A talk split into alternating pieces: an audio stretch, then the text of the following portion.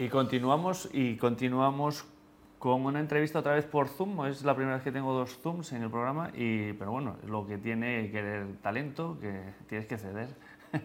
y hoy tengo a Jorge Carrasco, que es organizador TEDx eh, en Málaga. Eh, Jorge, ¿qué tal? ¿Cómo estás?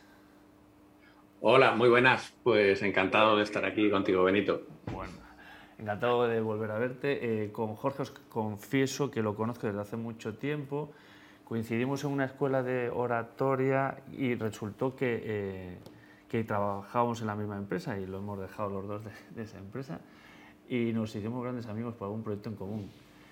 Efectivamente. Y, yo mm, me enamoré de esta persona en buen sentido. No, eh, y, porque Jorge es una persona súper eh, impulsiva, súper trabajadora, súper currante, muy apasionado y en lo que le apasiona se tira y de, eso quería, hablar contigo, de, esa tu gran pasión que es TEDx. Eh, cuéntanos, ¿cuándo nació TEDx Malagueta? ¿Cuándo nació y por qué nació? Cuéntame. Wow.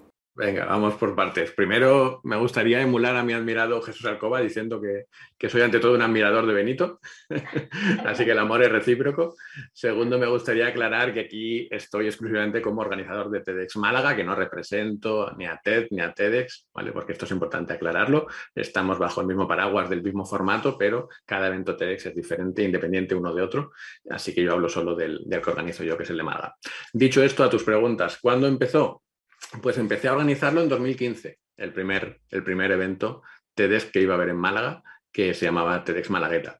Eh, surgió porque conocí en ese mismo club de oratoria en el, que, en el que te conocí a ti, conocí a César de Valencia, como estamos en una competición de oratoria, el gran César también, un saludo si nos está viendo y muy admirado, y, me contó que él organizaba también un TEDx allí, y es cuando descubrí que realmente cualquier persona con, con la motivación suficiente puede organizar un TEDx y que requería mucho trabajo, pero que era algo precioso y, dije, pues ¿por qué no? no? Y entonces me lancé a, a, intentarlo y primero se lo propuse a los miembros del Club de Oratoria de, que se llama Toastmasters de, de, aquí de Málaga, a ver quién me ayudaba a organizarlo.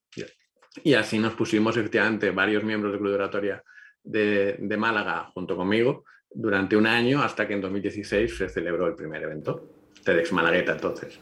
Y, hoy, hoy estamos hablando de TEDx Málaga, cambió el nombre y el aforo estamos hablando de 950 personas. Yo voy a dar un poquito las cifras para venderte bien, porque eh, yo estoy impresionado, pero para quien no lo sepa, sobre 950 personas. El ratio de ponentes aspirantes son entre 100 200 personas. ¿Tenéis más o menos? Sí, consideramos, sí, sí, cada edición, desde que ya dimos el salto de, aforo, ¿vale? Porque el primero solamente fue pequeñito, fue para 100 asistentes, y ya después dimos el salto que por licencia de TED eh, se puede tener una licencia para asistentes ilimitados o para 100 asistentes. Ya cuando dimos el salto a tener asistentes ilimitados, lo celebramos en el Palacio de Ferias de Málaga, que tiene capacidad para eso, para 900, 950 asistentes, que lo llenamos, la verdad es que es un orgullo ver aquello lleno y, más que podríamos llenar, ¿vale? Porque se suelen terminar las entradas dos, tres eh, semanas antes del evento. O sea que podríamos Podría, efectivamente, tú estuviste en 2018 y das fe. Eh, podríamos hacerlo, pero no hay en, Málaga un, sitio adecuado con más capacidad. Y bueno, sí, sobre el ratio, estamos considerando cada año unos 150 candidatos por, en total, de los cuales elegimos a 12. Eh, incluso hay veces que no abrimos mucho la ventana para la cual en la cual la gente se pueda autopostular en redes sociales. Eh, la abrimos, pero muy pequeño, porque realmente nos interesa mucho más lo que llamamos la búsqueda proactiva, en la que somos nosotros los que, cuando vemos a alguien que ha hecho algún mérito en prensa, etcétera, pues somos los que le buscamos ¿no? a esa persona que nos, que nos interesa. Sí, perdona. Zoom es lo que tiene. Eh, Oye, y, a mí lo que me interesa, eh, ¿estás bien? ¿Sí? ¿Oyes bien? ¿Estás? No se te oye, Jorge. ahora sí. Ok, sí, perfecto. Oye, a mí lo que me interesa dentro del mundo corporativo, y esto es, esto es Corporate Talks, a, mí me interesa bueno, eh, em, entender eh, primero la motivación que hay por detrás de todo ese trabajo, ¿no? porque estamos hablando de que en tu pico máximo tú llegaste a tener 70 voluntarios trabajando para el evento. Sí. ¿no? Eh, sin pagarle, obviamente, o no, bueno, o no, Ninguno cobramos, ni, ellos, ni los 70 90, ni yo, ni el equipo organizador, que es como una capa intermedia.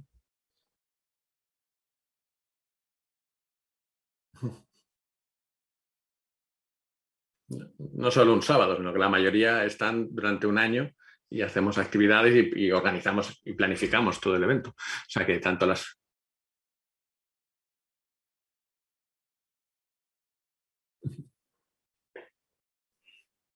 Yo creo que la única forma de explicarlo es estar en un evento presencial y la mejor forma de, ver lo que eso significa es, el año pasado tuvimos que hacerlo por razones evidentes online, eh, estábamos todos juntos con los ponentes, pero no había público y estuvo muy guay, pero no tiene nada que ver con tener a 900 y pico personas allí, que cuando termina una charla que ha encantado, que hay una ovación en pie y todo lo que se genera durante las charlas, durante las pausas, que también hacemos un montón de actividades con ellos, y eso es algo realmente inolvidable, o sea, es un subidón total.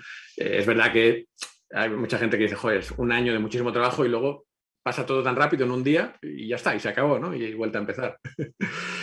Pero es que eso es un subidón enorme de, de un montón de cosas preciosas que pasan, no solo con el público, los ponentes, que muchos de ellos los admiras y los conoces y trabas una relación con ellos.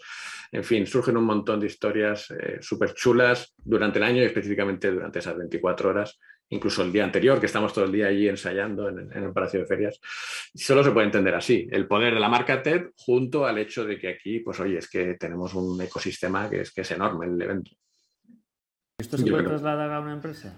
Claro, eh, sí, y, es una muy buena pregunta en el sentido de que se lleva tiempo diciendo ¿no? que es el salario emocional, que las empresas para motivar a sus trabajadores eh, o para mantener su motivación y no desmotivarles, pues ¿qué tienen que hacer aparte del salario? Es el salario emocional, ¿no? Pues las medidas de conciliación, eh, una serie de cosas, que las oficinas estén chulas, que sean un sitio agradable para ir, hay muchísimas cosas que se pueden hacer. Y yo creo que hay muchas cosas que se pueden aprender. Las empresas pueden aprender de las ONGs, porque al final TEDx eh, o TEDx Málaga y, TED también es, sin ánimo de lucro, por lo tanto es, una ONG.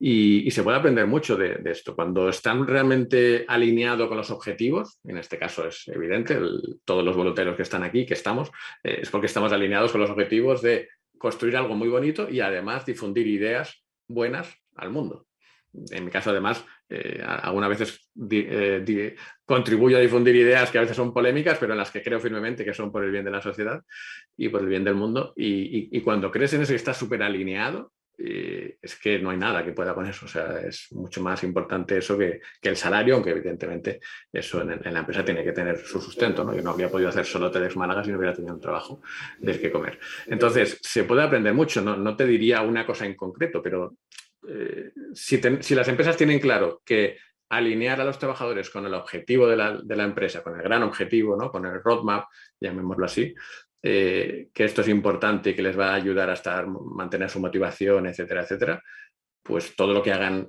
en aras a conseguir ese objetivo será poco. comunicarlo bien y mantener esa comunicación y que la comunicación llegue es esencial. Así que por eso al final todo está relacionado con la comunicación de una u otra forma. ¿no? Y que las empresas, sobre todo mi consejo, si me pides un consejo único, sería que las empresas cuando comuniquen a sus trabajadores eh, no se limiten a cubrir el expediente de, bueno, yo ya lo he publicado, yo ya lo he enviado, sino que midan realmente y eh, obtengan feedback de, está llegando el mensaje a la gente, lo, están viendo, lo están leyendo, si es un vídeo lo están viendo, les está gustando, lo están entendiendo que, vayan más allá y vean si realmente está llegando el mensaje. Porque muchas veces, y sobre todo en las empresas grandes y tal, pues oye, yo ya he cubierto el expediente, lo he publicado, si la gente lo ve o no lo ve, yo ya eso no sé. Qué bueno, qué bueno. Interesantísimo. Eh, eh, y mm, cuéntanos, bueno, ya, eh, cuéntanos un poquito, ¿cuándo, ¿cuándo, la, siguiente, la siguiente sesión de TEDx? El, siguiente evento va a ser el 8 de octubre. Eh, los ponentes los tenemos desde noviembre, ya, ya, está gente de mi equipo trabajando con ellos. Eh, siempre estamos cinco o seis meses como mínimo trabajando con ellos en ayudarles a perfeccionar su charla. Al final la charla es suya y deciden ellos lo que dicen. Nosotros solo les ayudamos con, voluntarios. Eh, creo que ahora te vas, a unir a nosotros ¿no? en, ese, en ese campo de ayudar a los ponentes. Nos, tenemos que leer el libro que, ha comentado antes Carlos, el libro de Chris Anderson, es, es un más. Te lo habrás leído, ¿no? No completo, reconozco que no completo. Lo empecé, es un. Sí, sí, no debería reconocerlo aquí, pero sí, voy a ser sincero. Eh, me encantó, pero es que no me da la vida y, empecé con otros, pero, pero lo voy a terminar antes de, octubre. Pues eso, para el 8 de octubre es el próximo. Como te digo, bueno, eh, los ponentes están más que elegidos y sus charlas van muy bien. Ahora nos falta por organizar bastantes otras cosas, porque el evento son muchas más cosas que las, que las charlas. Pero bueno, va, pero vamos bien en ello, vamos bien. Jorge, pues no te robo más, vete a organizar ahí con tus voluntarios, sigue currando, sigue entusiasmado y sigue entusiasmando y nos vemos en el próximo TEDx Málaga.